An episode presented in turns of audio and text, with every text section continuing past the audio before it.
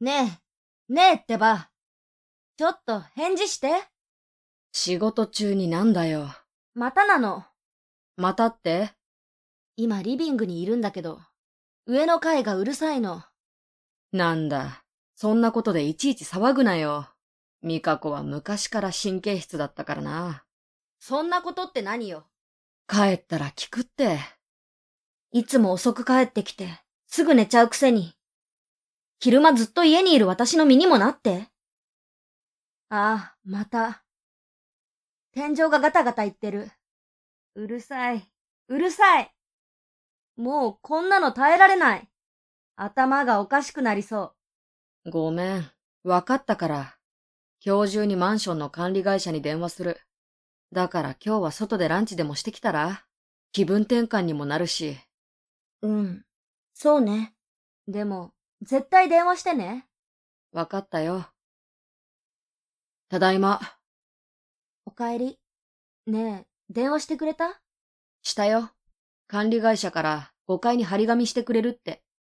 張り紙って？4階から騒音の苦情が出てますって。それって5階の全室に対してだよね。まあな。ダメよ。そんなんじゃ変わらない。503。ん？うるさいのは真上の503号室なの。気持ちはわかるけど、さすがに、名指しで苦情言うのはさ、後でトラブルになったら、ミカ子だって嫌だろ？育児なし。もういい。私が自分で言いに行く。ちょっと待って。止めないで。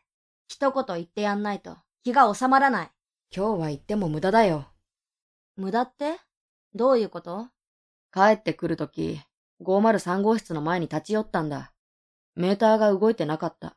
今って、8月だろ？うん。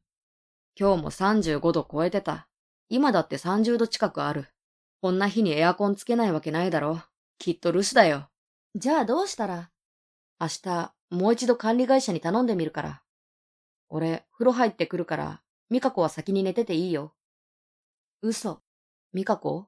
嘘よ。どうしたんだよ。留守なんかじゃない。だって、ほら、また、ガタガタって。落ち着けって、大丈夫だから。何が大丈夫よ。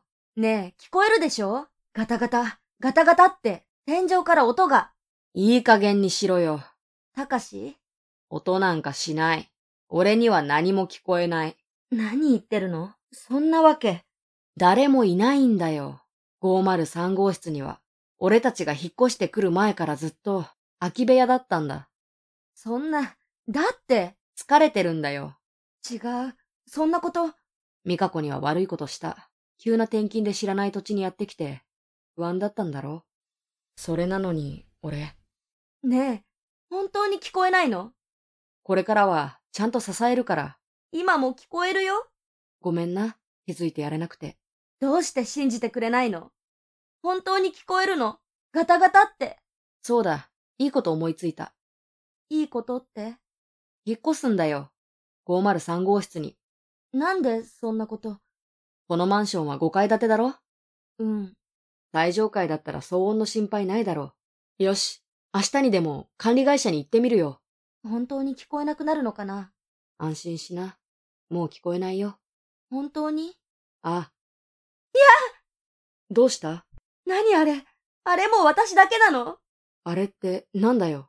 あれもう私だけしか見えてないの？天井、見て。黒いシミが、だんだんと大きくなってる。なんで？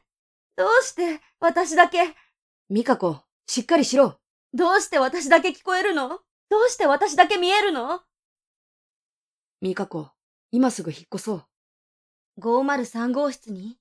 いや、もっと遠くの別のマンションに。どうして急に？さっき管理会社から電話があった。なんて言ってたの？503号室にホームレスが忍び込んでたらしい。こっそり住んでたみたいなんだ。じゃあ、あの音は、いや、違うんだ。違うって何が？私が聞いてたのは、ホームレスの足音だったんでしょ？503号室のリビングで、ホームレスの死体が見つかった。死後一週間経ってた。